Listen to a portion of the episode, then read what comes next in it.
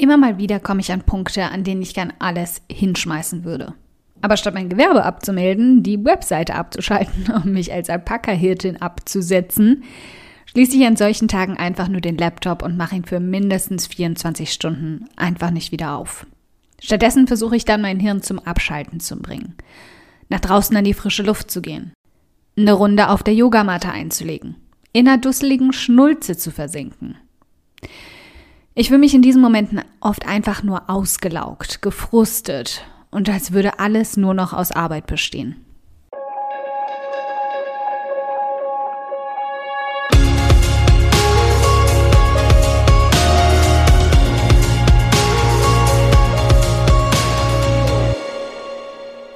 Hi, ich bin Karina, Gründerin von Pink Kompass um 180 Grad und der Feminine Jazz und teile hier im um 180 Grad Audioblog alles mit dir, was in meiner Selbstständigkeit funktioniert und was nicht. Wir knacken meine Strategien rund um Marketing und Mindset, denn Erfolg beginnt in deinem Kopf.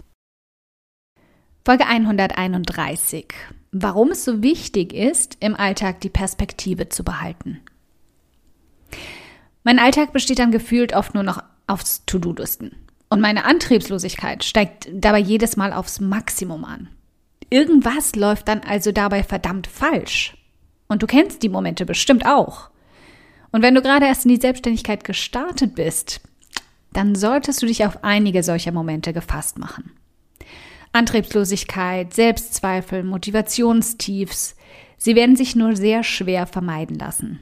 Aber was du von Anfang an tun kannst, ist zu versuchen, dabei die Perspektive nicht zu verlieren.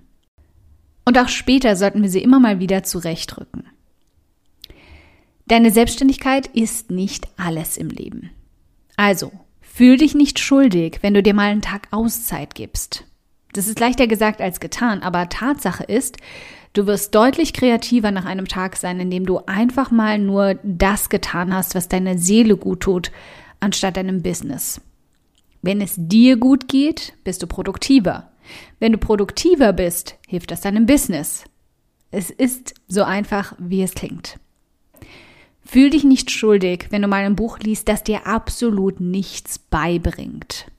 Wir hören von allen Seiten immer, wie wichtig es ist, sich selbst weiterzubilden und wie einfach das mit Büchern geht. Aber trotzdem solltest du dich deswegen nicht dazu zwingen, auf alles andere zu verzichten. Wenn dein Gewissen dich zu sehr plagt, dann lies eine Stunde etwas, das dich bildet und danach eine Stunde etwas, das dich einfach nur entspannen lässt. Fühl dich nicht schuldig, wenn du trotz der knappen Zeit noch Hobbys hast. Jede von uns hat ganz unterschiedliche Dinge, die uns Spaß und Ablenkung bringen. Und das ist gut so. Bewahr dir das. Du solltest für die Selbstständigkeit nicht alles aufgeben müssen. Reduziere es vielleicht auf 20 Prozent für eine Weile, aber lass es auf keinen Fall ganz hinten runterfallen. Behalte die Perspektive in deinem Leben. Vergiss nicht, dass es auch noch andere Menschen gibt als die, die im gleichen Boot sitzen. Gerade wenn du am Anfang deiner Selbstständigkeit stehst, wird das Netzwerken ganz groß geschrieben.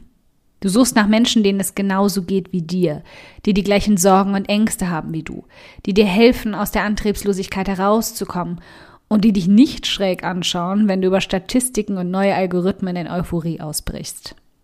Und auch wenn es wichtig ist, genau diese Menschen zu finden, ist es genauso wichtig, sich auch mal über Dinge zu unterhalten, die nichts mit deinem neuen Job zu tun haben.